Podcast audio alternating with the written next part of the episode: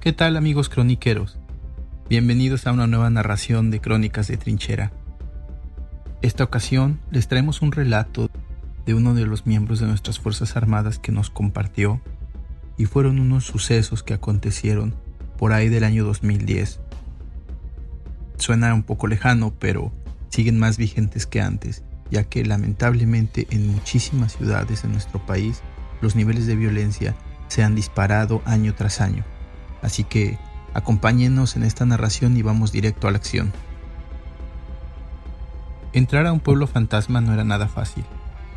Era un territorio totalmente controlado por el narco.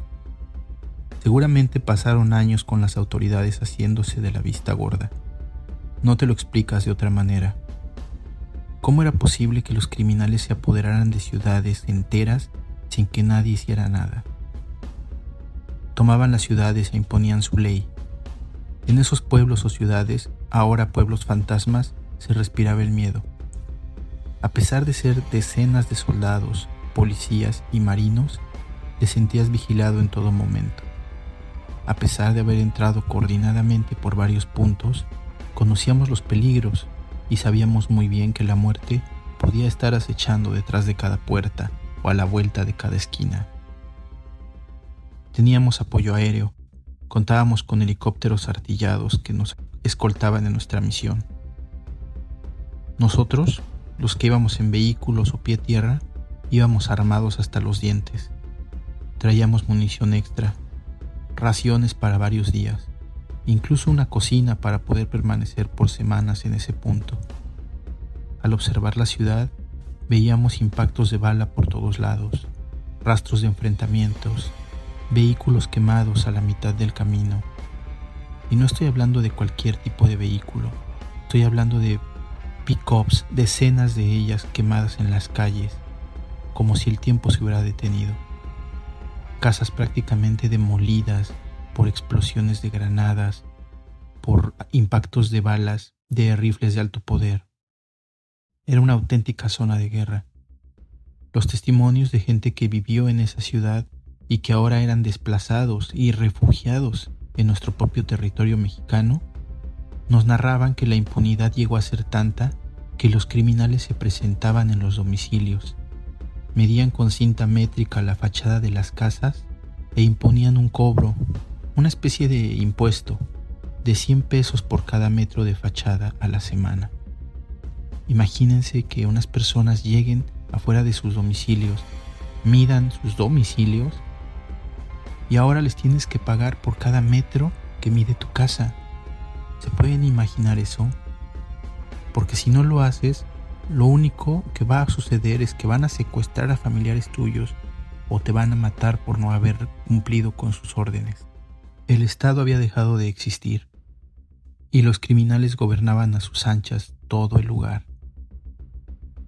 Después vinieron más y más abusos, nos cuentan los lugareños que se robaban a las muchachas hasta de adentro de las escuelas y nunca más volvían a ser vistas. Los policías locales nunca aparecían y en los ministerios públicos simplemente ni siquiera levantaban la denuncia. Aquel que no accedía a todo lo que quisieran los delincuentes terminaba desaparecido. Transitar por las carreteras de estos rumbos era sinónimo de muerte. Los delincuentes tenían sus propios retenes y cobraban su peaje, robaban vehículos, abusaban de las mujeres y reclutaban o asesinaban a los hombres. Fue en esas ciudades donde se dieron los enfrentamientos más cruentos cuando llegó a disputar la plaza otro grupo criminal. Los enfrentamientos entre grupos rivales por el control de las poblaciones se hacían cada vez más sofisticados. Supimos que se empezaban a usar los camiones llamados monstruos, los cuales eran camiones con blindaje construido en talleres clandestinos, logrando así un blindaje artesanal, pero capaces de resistir ataques con fusiles de asalto. Así que cuando llegó la orden de salir a retomar el control de estas ciudades, nosotros íbamos equipados con armamento anticarro. Muchos de esos vehículos del narco contaban con troneras para poder disparar desde dentro, cámaras de video para ayudar en su conducción, así como radiocomunicadores. Recuerdo que las primeras unidades que encontramos eran las que habían participado en enfrentamientos o estaban abandonadas y semidestruidas. Generalmente, una de esas unidades era acompañada por 10 o más camionetas llenas de delincuentes armados que recorrían poblaciones y vigilaban lo que ellos llamaban su territorio. Generalmente se enfrentaban en convoy a otras células de diferentes grupos delictivos. Casi siempre esos convoys de grupos armados evitaban enfrentarse con el ejército o la marina. A través de su extensa red de halcones podían saber nuestra posición. Constantemente éramos vigilados. Pero no hay fecha que no se llegue. Más pronto de lo que pensé, llegaría el momento en que nos toparíamos con uno de esos convoys y ahí demostramos de qué estábamos hechos. Durante un patrullaje que realizábamos y que llevábamos a cabo los elementos de mi grupo y yo, nos percatamos de la presencia de un vehículo con gente armada, por lo que les marcamos el alto, pero se opusieron e intentaron darse a la fuga. Justo en ese momento se generó una persecución. Lograron herir a dos de nuestros compañeros durante la persecución y nosotros nos vimos en la necesidad de responder el ataque. No podíamos hacer fuego indiscriminado ya que la zona era una colonia densamente poblada. La agresión desató una alerta y recibimos apoyo de agentes estatales y municipales. La persecución de los hombres armados llegó hasta una casa de seguridad. En tanto, paramédicos de Cruz Roja llevaban a nuestros compañeros heridos a un hospital. Las ambulancias iban debidamente escoltadas por unidades nuestras. Pudimos acorralar a los pistoleros que se refugiaron dentro de dicho inmueble y que desde esa misma casa que nos agredieron se desató un nutrido tiroteo que duró poco más de 40 minutos. En la refriega tuvimos que subir por muros de casas vecinas para acceder a puntos que nos daban cobertura, y desde las que teníamos a tiro la casa donde se parapetaba el grupo delincuencial. Esta gente estaba armada hasta los dientes y no pensaban dos veces en dispararnos con todo lo que tenían. Los delincuentes fueron poco a poco superados por el fuego que hacíamos desde la calle desde las azoteas de las casas vecinas, incluso hasta un helicóptero que rondaba la zona en apoyo nuestro llegaba a abrir fuego. Los sicarios disparaban desde el domicilio en ráfagas, pero también todo retumbaba cuando disparaban con un Barret. Recuerdo muy bien. El Barret obviamente no es un arma automática, pero su disparo es muy distintivo, es de gran potencia como muchos de ustedes saben, es un calibre 50 que detona con mucha mayor fuerza que el 762 del cuerno de chivo, por ejemplo. Al haber tantos elementos rodeando el domicilio, hacía que los sicarios se les complicara demasiado o fuera imposible para ellos asomarse y apuntar debidamente y podernos disparar. Lo sé porque ya lo habían intentado dos de estos sicarios y al haber tanta gente apuntando en su dirección, fueron abatidos inmediatamente. Yo vi cuando los impactos le pegaron directo y les hicieron caer de inmediato. A los pistoleros solo les quedaba hacer lo que llamamos tiros ciegos, o sea, sacar el arma y disparar sin apuntar, lo cual generó aún más riesgo para la población en esos alrededores. A esa distancia tan corta y con tantos disparos, el combate urbano es una trituradora de carne. Los disparos no cesaron hasta que el último de los delincuentes fue abatido. Pero para poder lograrlo, tuvimos que batallar bastante. De hecho, tuvimos que utilizar granadas de fragmentación para poder acabar con la resistencia. Es decir, los estábamos combatiendo y ellos se encontraban desde un punto fortificado. Nosotros no.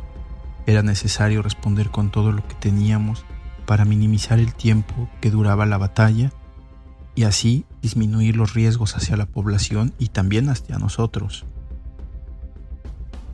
Cuando disparamos las granadas, entraron por las ventanas y se oía la explosión.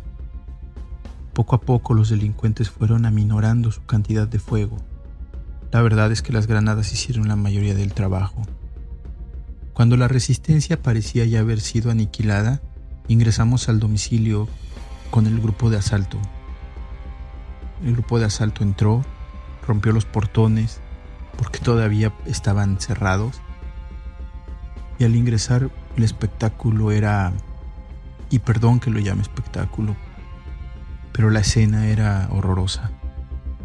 ¿Se imaginan la cantidad de sangre y restos humanos que había después de detonar aproximadamente 10 granadas de fragmentación en una casa que no rebasaba los 50 metros cuadrados? Realmente era un espectáculo difícil de creer, pero fue necesario para poder reducir nuestro número de bajas y poder inmediatamente apabullar con nuestro poder de fuego al enemigo. Recuerdo que nuestro oficial superior en esa época nos decía muchas veces, al tratar con una bestia, debes tratarla como bestia.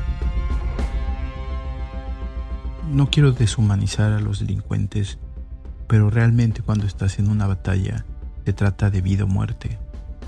Nadie está pensando en patriotismo, nadie está pensando en gloria y honor. Todos estamos pensando en salir vivos de ahí y volarle la cabeza al que, tenemos en contra de nosotros.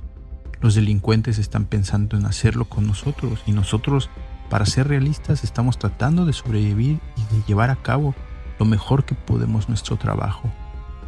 Nadie quiere entrar y ser un héroe al tratar de ingresar a una casa con varios delincuentes fuertemente armados. Lo mejor es reducir riesgos y a veces para reducir esos riesgos tenemos que usar el armamento que tenemos. Es triste que este tipo de combate se lleve a cabo entre, entre hermanos del mismo país, pero cuando esta gente decide romper la línea de la ley, nosotros hemos sido entrenados para ello. No tenemos otra opción más que abatirlos, si es que no se rinden.